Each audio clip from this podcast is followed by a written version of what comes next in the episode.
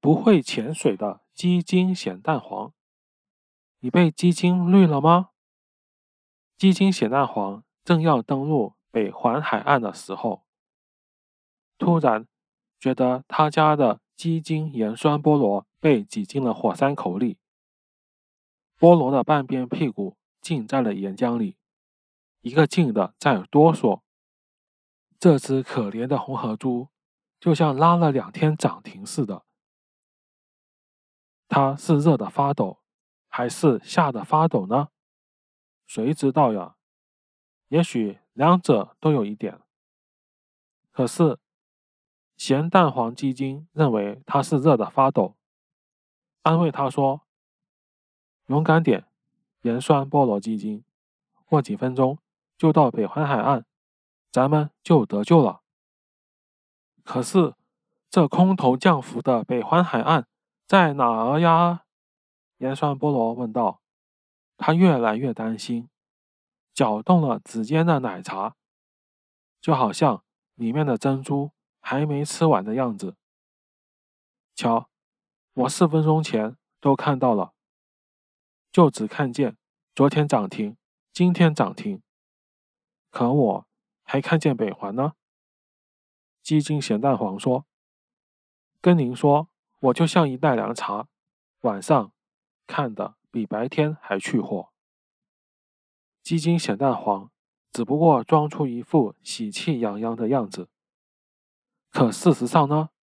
事实上，他已经开始买不动了。他口袋里的大马牙玉米粒不够了，呼吸越来越困难。越来越急促，一句话，他再也不行了。北环海岸可还远着呢。他只要还有一口气，就拼命的游。可最后，他向鸡鸡盐酸菠萝转过脸来，断断续续的说：“我的盐酸菠萝，救救我！我快清盘了。”他们两个同事眼看咸蛋黄就要给下海了。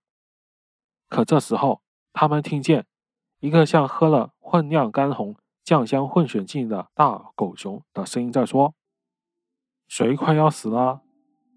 是我和我可怜的盐酸菠萝。这声音我很熟，你是咸蛋黄吧？一点不错。你是谁？我是大狗熊，森林里的患难朋友啊！你是怎么逃出来的？”我学你的样子逃出来了，是你给我开了窍，我也跟着逃出来了。我的大狗熊，你来的正好，我求求你，你像关心你的那些小狗熊那样，救救我们吧，要不我们就要完蛋了。我很愿意，衷心愿意。你们俩快抓住我的嘴巴，让我带你们走，只要四分钟。我就可以把你们送到岸上了。诸位可以想象得到，咸蛋黄和盐酸菠萝马上接受邀请，而不是抓住大狗熊的嘴巴，而是骑在了它的背上。他们觉得这样会更舒服些。我们太重了吗？咸蛋鸡精问道。重，一点不重。我只觉得身上不过有两条。折伤卖的咸火腿而已。大狗熊回答说：“它身强力壮，在海里就像匹两岁的鲸鱼。”到了北环岸边，咸蛋黄第一个跳上岸，帮盐酸菠萝也上了岸。然后，他向大狗熊转过身来，用感激的声音对他说：“我的朋友，你救了我的鸡精盐酸菠萝。”我都不知该说什么话来好好谢谢你了。至少得让我送你两箱亚麻籽油，表示我对你永世不忘的谢意。大狗熊全把嘴露出了水面，咸蛋黄就趴在地上，无比亲热的亲了一下他的亚麻籽油。可怜的大狗熊，他有生以来。还没有人这样真心真意的热爱过他，他激动极了。可是，又不好意思让人看见他像小绵羊似的在哭，他就把头重新钻到冰蓝的海面之下，不见了。这时天已经亮了，盐酸菠萝都快站不住了。鲜蛋黄向他伸出手，来对他了说：“靠在我的胳膊上吧，凉凉的鸡精盐酸菠萝。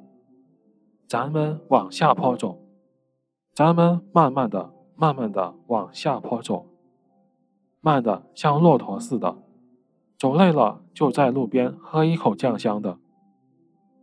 咱们去哪里还能喝到酱香呢？”咱们去找一间三层的大型韭菜温室。到了那里，人们会做好事，给咱们割两斤韭菜吃，再给咱们来点葡萄酒睡一觉的。还没走上八百米路，北环岸边的鸟儿们就看见两个丑八怪，正在路边割韭菜。